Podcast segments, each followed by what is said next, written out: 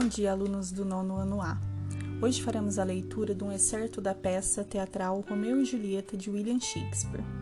É, vou realizar a leitura com vocês e gostaria que vocês acompanhassem junto comigo através do texto. E nesse momento é, realizarei a leitura sem as rubricas, tá? Então farei a leitura apenas das falas. Romeu e Julieta, Ato 2, Cena 2. O mesmo. Jardim de Capoleto, entra Romeu.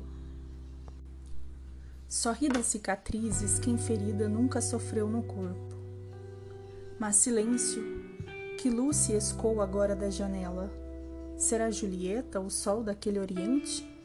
Surge, formoso sol, e mata a lua cheia de inveja, que se mostra pálida e doente de tristeza, por ter visto que, como serva, és mais formosa que ela. Deixa, pois, de servi-la. Ela é invejosa. Somente os tolos usam sua túnica de vestal verde doente. Joga-a fora. Eis minha dama.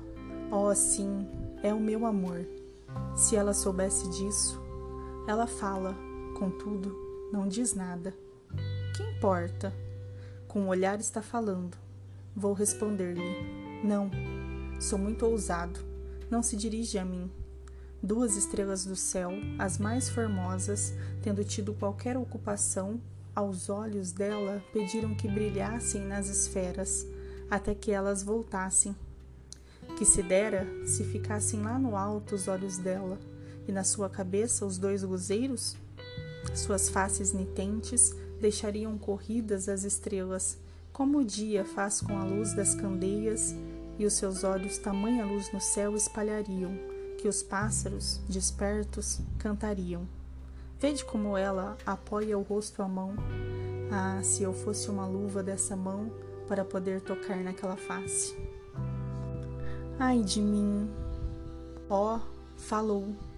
Fala de novo, anjo brilhante, porque és tão glorioso para esta noite sobre a minha fronte, como o emissário alado das alturas ser poderia para os olhos brancos e revirados dos mortais atônitos, que para vê-lo se reviram, quando montado, passa nas ociosas nuvens e veleja no seio do ar sereno. Romeu, Romeu? Ah, por que és tu, Romeu? Renega o pai, despoja-te do nome, ou então, se não quiseres, jura ao menos que amor me tens, porque uma Capuleto deixarei de ser logo. Continuo ouvindo-a mais um pouco, ou lhe respondo: Meu inimigo é apenas o teu nome. Continuaria sendo o que és, se acaso Montecchio tu não fosses. Que é Montecchio?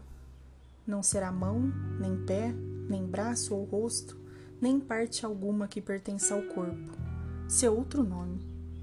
Que há num simples nome o que chamamos rosa sob uma outra designação teria igual perfume?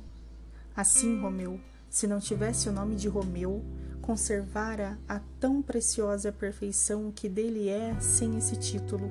Romeu, risca teu nome, e em troca dele, que não é parte alguma de ti mesmo, fica comigo inteira. Sim, aceito tua palavra. Dá-me o nome apenas de amor, que ficarei rebatizado. De agora em diante não serei Romeu. Suas faces nitentes deixariam corridas as estrelas, como o dia faz com a luz das candeias, e seus olhos tamanha luz no céu espalhariam, que os pássaros despertos cantariam. Vede como ela apoia o rosto à mão.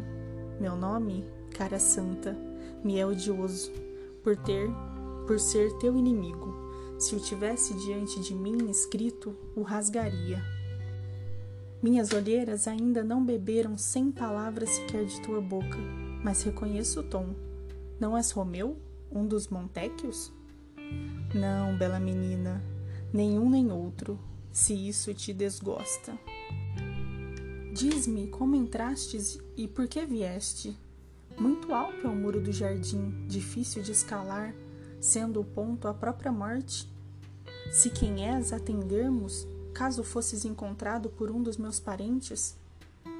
Do amor as lestes asas me fizeram transvoar o muro, pois barreira alguma conseguirá deter do amor o curso tentando o amor tudo que o amor realiza. Teus parentes, assim, não poderiam desviar-me do propósito. Fim.